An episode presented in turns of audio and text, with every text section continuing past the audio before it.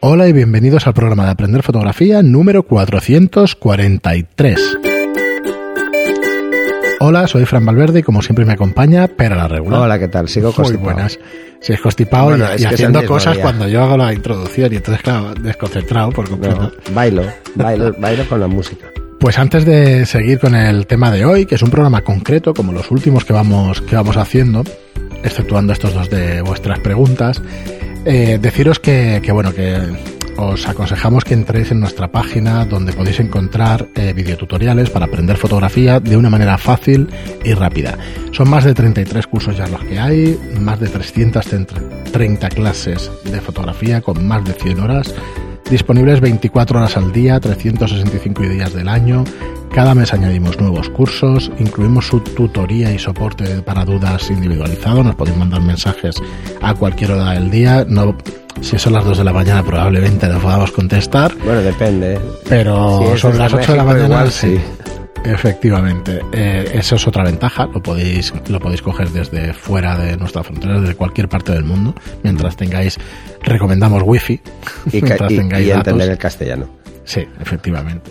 Pues nada, aprenderfotografía.online. Español, que cada uno lo diga como Que quiera. lo digáis como queráis y ya está. Aprenderfotografía.online, 10 euros al mes, es una suscripción, No, es, más que es nada, un modelo tipo lo, lo Netflix. digo porque aquí cogemos la cámara, que no tiene nada que ver. Sí, ya, Vale. ya.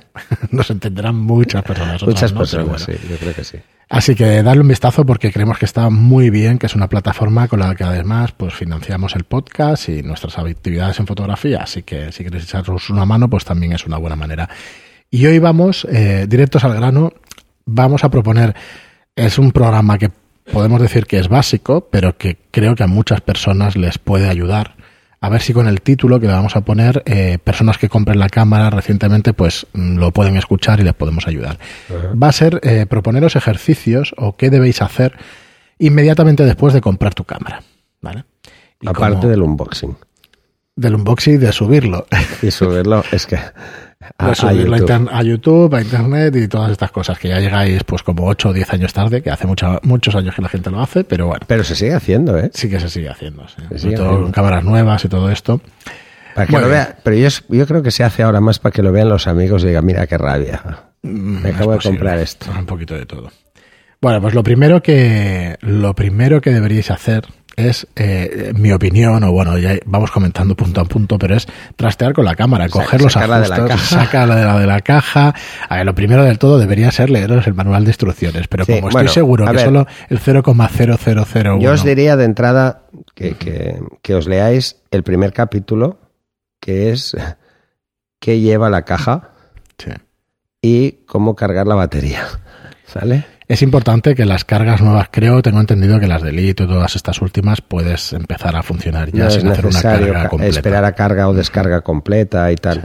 Aunque es recomendable hacer la primera carga completa. ¿vale?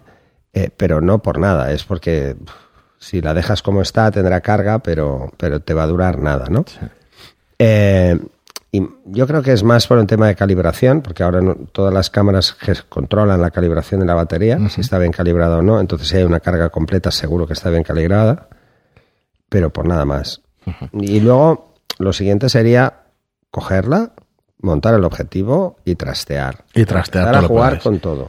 Ante eso, eh, no tengáis ningún miedo de tocar los ajustes, todos los ajustes de cámara. No van a cascar la cámara, no la van a romper. Nada de lo que toquéis va a romper la cámara. Y existe un reseteo de los ajustes de fábrica, con lo cual no os preocupéis para nada. De hecho, una cosa que deberíais saber todos es que eh, si lleváis alguna vez la cámara al servicio técnico, lo primero que van a hacer es un reset de parámetros. Lo primero.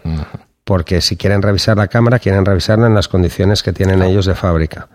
Así que, si vais a llevar la todo. cámara al servicio técnico y habéis hecho ajustes, haceros una copia de los ajustes en una SD o en una compact flash y guardarlos. ¿Vale? Porque serán un reset. Entonces, co- cosas muy, muy básicas, que conozcáis el formato en el que hace la cámara vuestra fotografía, es que puede ser JPG, puede ser RAW, puedes combinar las dos, puedes tener dos entradas de, de tarjetas, puedes ver de qué manera, y es una cosa que, que tocaría y sería de lo primero que tendría claro que hace mi cámara. Sí, lo, lo primero es, es La intentar entender el visor, ¿vale? Es qué me indica. O sea, eh, ¿qué es esto del exposímetro? cuáles son los valores que me aparecen en el visor cuando miro a través de la cámara, si uso Live View, cuáles son los parámetros, cuáles son las ventajas e inconvenientes de Live View versus al visor, si mi cámara es de visor electrónico. Eh, este tipo de cosas es importante. Son las primeras eh, que habría que mirar para tener claro al menos pues cuando la use, pues qué me voy a encontrar. Y, y te proponemos trastear, no que lo mires. Ah, vale, esto. No, no, cambia, cambia. JPG, cambia tal, cambia RAW, pruébalo. Para, haz una foto. Mira cuánto ocupa cada foto. Todas estas cosas, son muy básicas. Básicas, pero son, son, importantes. Yo, yo te diría que lo siguiente, lo siguiente a trastear la cámara es que salgas a hacer fotos. Sí, antes de eso yo quería deciros, cambiar el balance de blancos. Empezar a ver cómo se comporta con distintos tipos de luz. Cambia también, eh, intenta cambiar la potencia si va a flash integrado, la potencia de manual, a ver si puedes trastearlo en manual, ese flash integrado o no, o es completamente automático con, con más menos 3 de potencia o alguna cosa así que puede.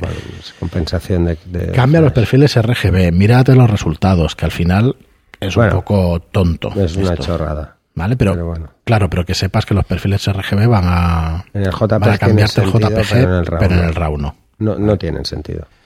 Entonces, eh, bueno, pero que lo prueben, que realmente digan, ostras, mira, eh, lo cambio y tal, y si es RAW, me da igual, no varía en nada. Si es JPG y la hago, cuando cambio el de eso puedo notar diferencias, depende también del monitor con lo que lo estéis viendo. Bueno, y depende de, para qué sea. Si es para verlo en mi monitor, que no lo notaré porque el perfil se asociará, pero si lo voy a subir a internet, puedo encontrarme con Míralo en distintas pantallas, en distintos navegadores, míralo en los móviles, vas a ver el cambio de color que ahí sí que se nota. Móvil se nota bastante. Entonces, a partir de ahí sí que... En los móviles antiguos se nota mucho, en los nuevos no. Pues ya tienen perfil de color los navegadores. los nuevos mm. tienen todos, asignan el perfil de color que tenga la imagen. Mm. Y luego ya a partir de ahí lo que tú decías, Siempre empieza cuando lo tengan, ¿eh? Y los móviles y los ordenadores normalmente solo utilizan dos, o sRGB o Adobe RGB. Sí, no tiene mucho. No, no, hay más. Entonces, si tú lo has cambiado eh, cuando estaba revelando y has puesto otro que es más amplio el gamma pues sí que tendrás algún problemilla. Entonces, ¿qué más? Eh, a partir de ahí, sí que iría con lo que dices, sal a hacer fotos. Sí, y pone la correa. Porque hay mucha gente que no lo hace por pereza o porque no acaban de entender cómo funciona. En el manual lo explica muy bien.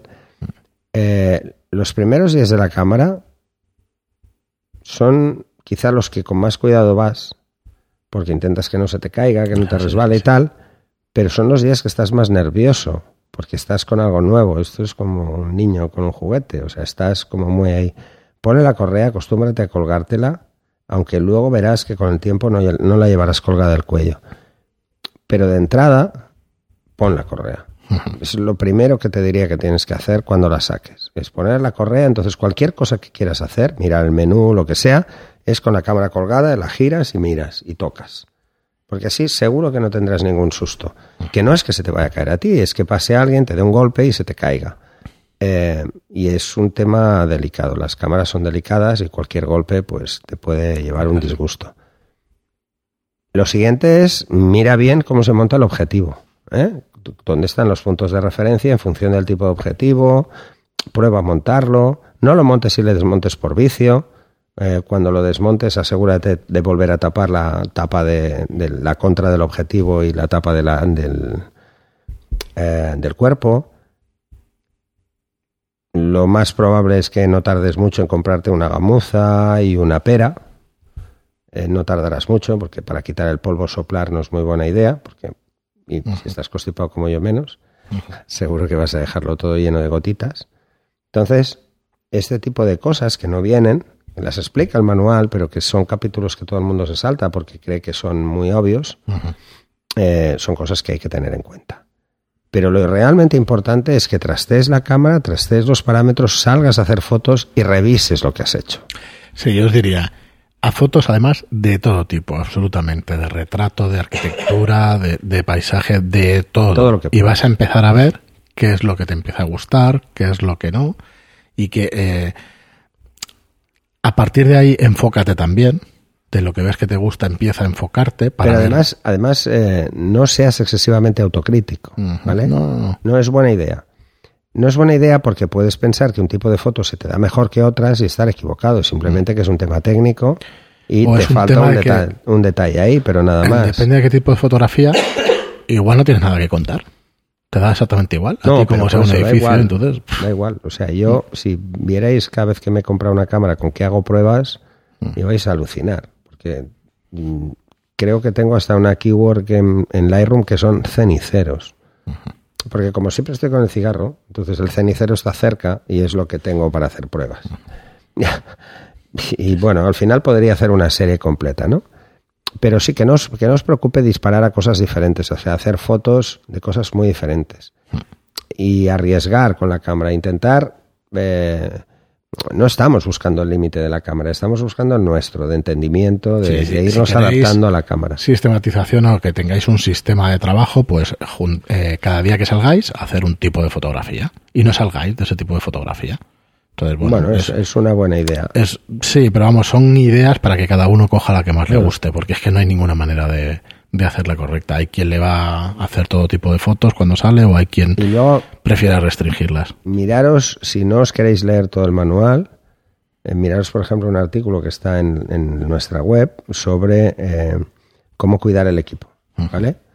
Eh, intentar, bueno, Ah, al menos leeros eso. antes de salir y antes En el manual está prácticamente todo. Luego hay una serie de cosas que en el manual no están, pero por experiencia pues las puse en ese artículo.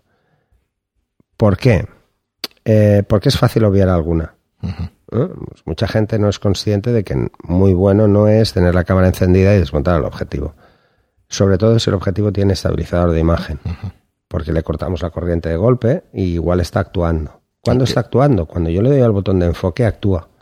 Entonces, eh, si, eh, y dura un- unos segundos. Si en ese tiempo quito el objetivo, pierde energía y la lente cae. Y puedes Y cargar entonces, aunque hay condensadores que aguantan un poco la tensión para recuperar su sitio, esto es como los discos duros antiguos que hacían en el Autopark. No es bueno hacerlo mucho porque podéis En alguna de ellas puede... Se puede descuadrar. O tener en cuenta qué tipo de objetivo es el que tenéis, entenderlo. Si es, por ejemplo, de, de enfoque, de enfoque independiente a la F, eh, podréis mover el anillo de enfoque aunque esté la F puesto. Si no es así y lo movéis, estáis forzando el motor. Este tipo de detallitos me parecen muy tontos, muy obvios. Eh, es importante que los conozcáis antes de trastear demasiado. Pero si cojáis la cámara, montáis y salís y no empezáis a jugar mucho con estas cosas, ponéis en AF, esto sobre todo, el objetivo ponerlo en AF para que enfoque solo, no tengáis que hacerlo manual. Eh, lo realmente importante es que hagáis fotos. Sí, a, partir de aquí, yo avanzaría un poquito a partir de aquí. ¿Qué es lo primero que os aconsejaría, por lo menos yo, de aprender y eso? Composición. Primero, hombre, sería lo suyo la exposición, sería lo suyo muchas cosas, ¿vale? Pero la composición, y sí que me gustaría deciros que es, mm, sería muy importante que empecéis a mirar trabajos de otros fotógrafos e intentéis copiar ese tipo de fotografías, porque eso te va a hacer aprender Sí, una barbaridad. además hoy en día es muy fácil, os vais al Google, buscáis, eh, yo qué sé, A cualquier, cualquier, Cualquier frase que se ponga, fotógrafo famoso, o las mejores fotografías No, no, fotos. históricas. estoy en mi casa, ¿no? Pues fotos de cocinas. Y voy a hacerle una foto a la cocina. Pues miro fotos que ha hecho gente de cocinas. Eh, que además veré fotos profesionales de vender cocinas. Entonces, me puede dar una idea de que, de cuál es la visión general y luego cómo puedo jugar yo en una visión particular. ¿eh? O cómo darle una visión particular. O lo que decías tú, Fran, copia la idea. Copiarla, pero para aprender, si no estamos... O sea, es un, a mí me parece una gran idea pues hacer un retrato muy parecido a los que hacía Abedón. Y entonces te vas a dar cuenta si tu objetivo sirve para él, porque la perspectiva te va a cambiar. Te vas a dar cuenta de muchas cosas, si la luz es la correcta, Pero- si el trato con el modelo es el correcto. pero uf, sin mentalidad autocrítica, No, no, no, para aprender. porque entonces os podéis frustrar y más si comparamos. ¿no? Eh, Entonces el tema, yo creo que el tema más importante es entender de entrada qué son, por ejemplo, algunos parámetros muy básicos. Aparte del triángulo de exposición, es entender el ISO, entender la obturación y entender el diafragma eh, y cómo funciona el exposímetro, que eso es vital pues para, para poder hacer fotos. Entender pues lo que tú decías, cómo funciona el balance de blancos cómo funcionan eh, los estilos de foto. ¿eh? Eh, ¿Qué hace el monocromo? ¿Cuándo mm, es inamovible y cuándo no? Por ejemplo, si es en RAW, yo puedo disparar en monocromo, pero el resultado está en color. Sí. Solo lo veo en monocromo en, en el display de la cámara. Eh, pues entender estos estilos o cómo lo hace o qué diferencias hay entre usar uno de paisaje y usar uno estándar. Eh, veréis que las dominantes de los colores cambian. O sea, el peso que se le da a cada color cambia. Este tipo de cosas nos pueden hacer entender cómo el fabricante entiende esa gestión del color y al mismo tiempo eh, que nos demos cuenta de que no siempre va a ser igual para nosotros, o sea que nos puede interesar. Eh, hay un modo, por ejemplo, para paisaje. Bueno, pues porque satura más los verdes y los azules, entonces la foto queda, queda más, más viva, siendo tonos fríos. Y mira, por no hacerlo eterno, porque entonces podríamos decir, cuando te compres la cámara lo que tienes que hacer es aprender fotografía, bueno, pues aparte de... A mí salía la cuña, a los cursos. A mí salía la cuña, pero aparte de... Vas a tirarte de tres meses aprendiendo teoría, que tú lo dices muchas veces, que se puede aprender en dos, tres meses la teoría. Es muy fácil. ¿Vale? Eh, empieza... Tres meses a, un ritmo descansado. Sí, la verdad a un ritmo diario se aprende muy rápido. Sí, se aprende muy rápido. Entonces... Eh, ¿qué consejos os daríamos o qué consejos os daría yo también para compartir vuestras fotografías que al final, cuando haces fotos, claro que son para ti, pero al final te hace mucha gracia que las vean las oh, necesitas un cierto feedback. Efectivamente, entonces... Bueno, yo recomendaría que os apuntéis en, algún foro de fotografía para que podáis, os puedan ayudar. Pero mira, antes de subir las fotos, no subáis todo lo que hacéis. Ah, no, eso no. No subáis todo lo que solo hacéis, sea que hay un montón de gente que todos lo los amigos. Mm, intenta compartir, si vas a hacer muchas, si vas a compartir muchas, intenta compartir de un mismo tema para que se vaya viendo una cosa con homogénea, digamos. Porque si no la gente, quizá con una, con un tipo, con una serie van a empezar a entender lo que pretendéis, pero con una sola foto pues es más complicado. ¿Vale? Eh, claro, esto es muy fácil decirlo y luego hacerlo es otra cosa, ¿vale? Pero intentar explicar historias pues con las fotos porque sería sería lo ideal. Sí, pero eso ya es, eso ya es, yo creo que ya Sí, pero mira, pero es que salías, hacías fotos, cuando empezaba y tal, y hacías fotos y ah, si es que no tengo nada que contar sobre esta plaza, ¿qué, voy a decir yo? Bueno, es que hay mucha gente que se mete en el mundo de la fotografía porque le gusta hacer fotos. Sí, te gusta o estéticamente quieres cosas muy atractivas. O, cree que lo disfrutará. Pero luego no tienes nada que decir sobre esos temas. ¿Vale? Porque siempre todo el mundo tiene algo que decir. Tenéis que buscar el qué vuestro. Vosotros os gusta muchísimo leer. a lo mejor lo suyo es ponerte a hacer fotos de, libros y ya está. Hay una cosa que hay que tener también muy en cuenta. Es, eh, te puede gustar mucho hacer fotos, eh, pero igual no es el día. Que esa es otra. O sea, no hay que forzarse, ¿eh? sobre todo al principio, porque puede ser... Si tú no tienes como costumbre hacer fotos porque estás empezando, tienes ganas de hacer fotos, pero igual te fuerzas a la hora de hacer fotos. No, no lo hagas. Eh, no lo hagas porque no tiene sentido. O sea, coge la cámara cuando realmente creas que quieres hacer algo concreto. Porque entonces sí que lo vas a disfrutar. El doble. Lo vas a disfrutar por el hecho de hacer fotos y lo vas a disfrutar por el hecho de verlas luego. Porque ha sido buscar algo concreto, es lo que tú dices. Sí. hay pues que buscarse más que la historia hay que buscarse el, lo que te motiva. Yo creo que sí. Creo que sí, porque va por ahí más la historia. O sea, te gusta la fotografía, pero seguro que tienes inquietudes o aficiones. Intenta unir las dos cosas porque te va a salir mejor muy probablemente. De todas maneras, eh, soy consciente por completo que estamos diciendo en el mismo programa una cosa una cosa y la contraria a la vez. Os estamos diciendo, aconsejando que salgáis a la calle lo primero para hacer fotos y luego que os penséis esas fotos porque pueden quedar contraproducentes. Que una cosa es, acabas de comprarte la cámara, al día siguiente sales a hacer fotos el mismo día. esa seguramente no la subas. Claro, cuando pasen dos días, reflexiona, párate y empieza a unar una cosa que te guste con la fotografía. Y probablemente te empiecen a salir las cosas bastante mejor. Mm, a mí me ha pasado un montón de tiempo. Es que, claro, vas a cualquier sitio, vas de vacaciones o vas a una. y dices, si es que no me interesa sacarlo. Bueno, pues hacer la fotografía por gusto, pero no serán tus mejores fotos, no tendrás muchas cosas que decir. A lo mejor es un genio y te, todas te salen bien, no hay problema. la, fotografía tiene dos vertientes. Una es que, tienes, que tengas tú ya una visión plástica mm, desarrollada de cómo pero que y luego que tengas mensaje en esa visión. Claro. Puede ser únicamente una foto bonita. Me refiero a que plásticamente ya tienes una visión, es que realmente el mensaje lo ves muy claro, ¿no? Yo y otra es que seas dos cosas. y otra es que se te dé fácil la técnica.